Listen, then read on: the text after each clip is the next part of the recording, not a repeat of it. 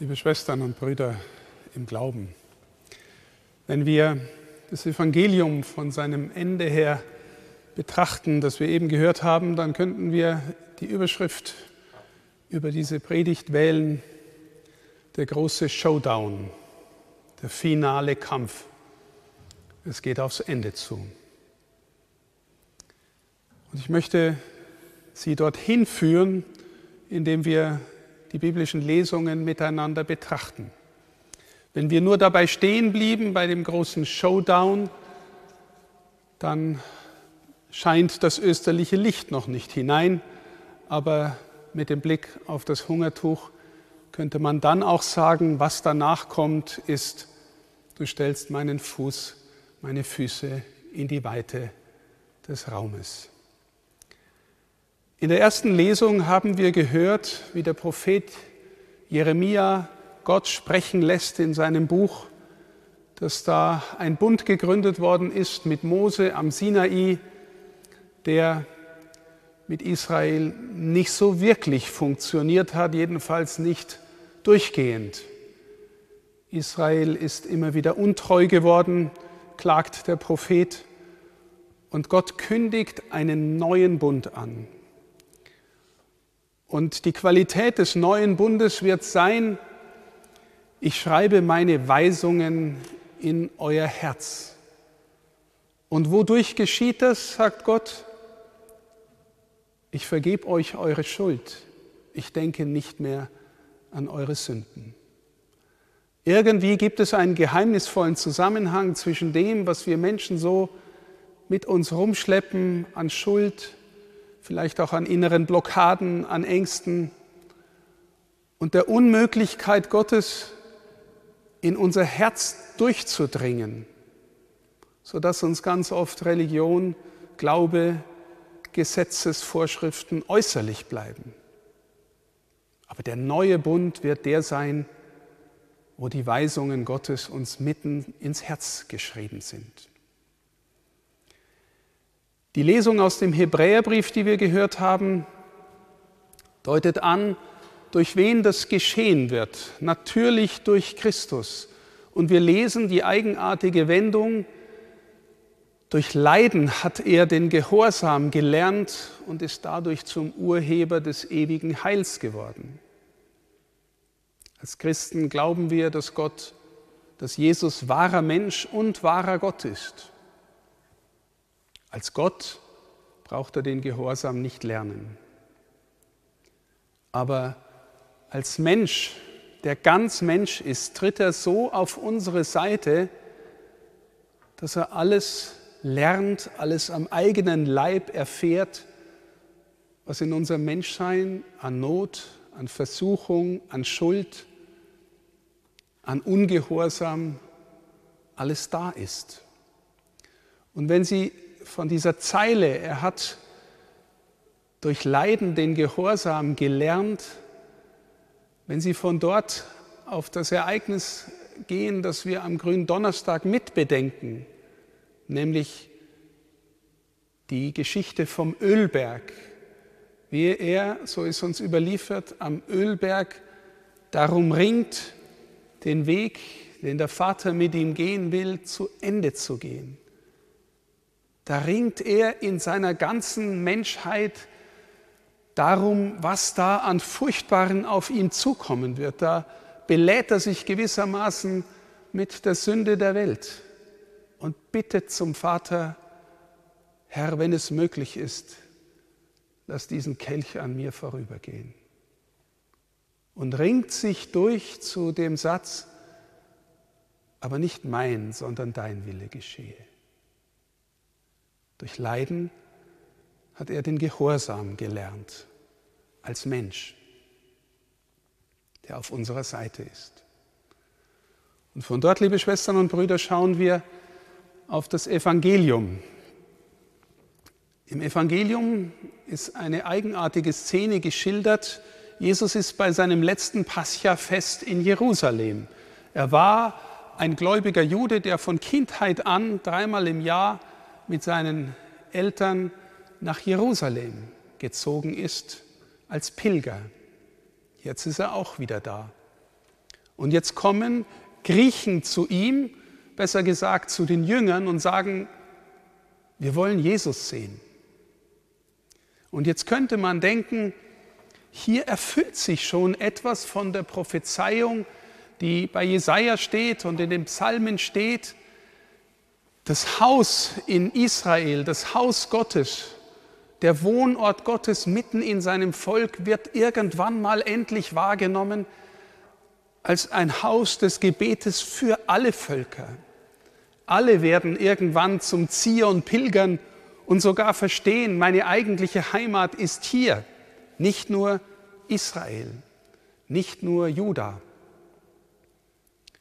Ist das schon der Anfang dieser Verheißung, wenn wir glauben, dass Gott in Jesus Wohnung genommen hat, der neue Tempel ist und da kommen Griechen von weit her und wollen Jesus sehen? Man könnte hier aufhören und sagen, gut, Sie haben es kapiert, jetzt geht's los.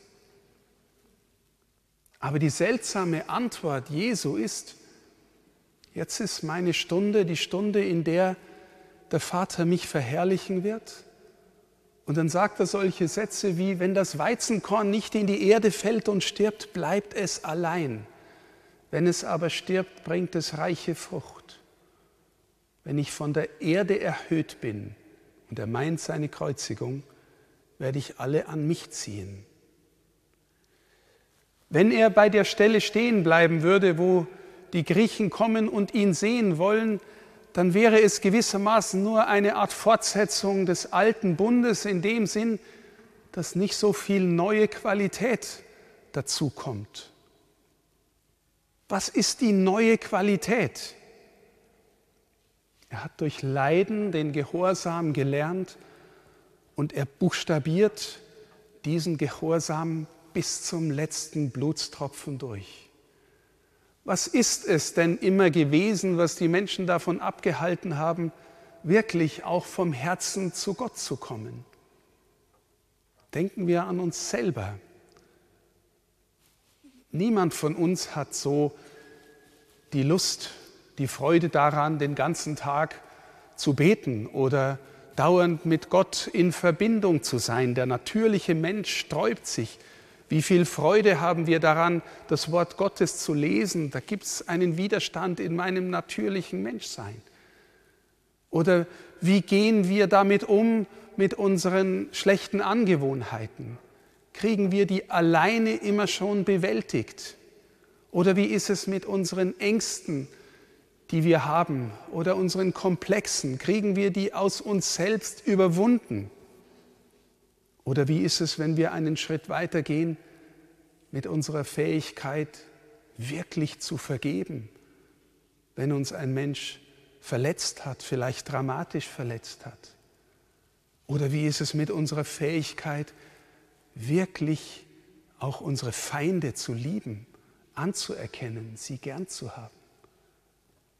Wer oder was geht so in die Tiefe meiner selbst, dass er gewissermaßen von innen mich aufbrechen könnte und mir helfen könnte, meine Füße in den weiten Raum zu stellen, angstfrei zu sein, mich hingeben zu können, nicht mich dauernd dosieren und kontrollieren müssen, wo ich denn wieder verwundet und verletzt werden könnte. Hingabe leben, auch dann, wenn die Welt trotz, trotz der Bosheit, die in der Welt auch gegenwärtig ist.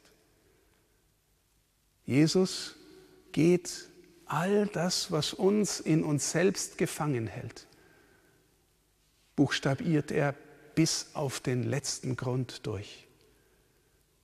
Es gibt keine Not, kein Leid, keine Angst, keine Furcht mehr, die dort nicht aufgehoben wäre und nicht überwunden wäre. Und wenn ich vorhin gesagt habe, der finale Endkampf, der Johannesevangelist spricht geheimnisvoll von diesem Herrscher dieser Welt, der da vorkommt und lässt Jesus sagen, jetzt ist der Herrscher dieser Welt, jetzt wird er hinausgeworfen. Dieser Herrscher dieser Welt, was hat er für Macht über uns? Kann man nicht sagen, die Welt wird regiert durch Gier, durch Besitzansprüche, durch Geld, durch Macht, durch Ungerechtigkeit, die auch auf dem Hungertuch abgebildet wird. Was beherrscht die Welt wirklich?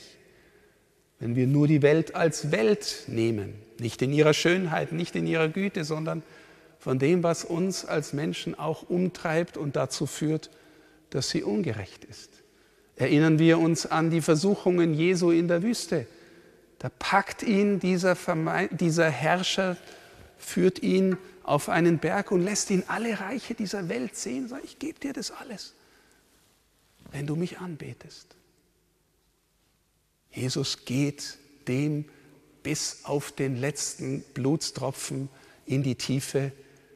Wir beten im Glaubensbekenntnis hinabgestiegen in das Reich des Todes. Von jetzt an, liebe Schwestern und Brüder, ist der Blick auf das Kreuz heilsam.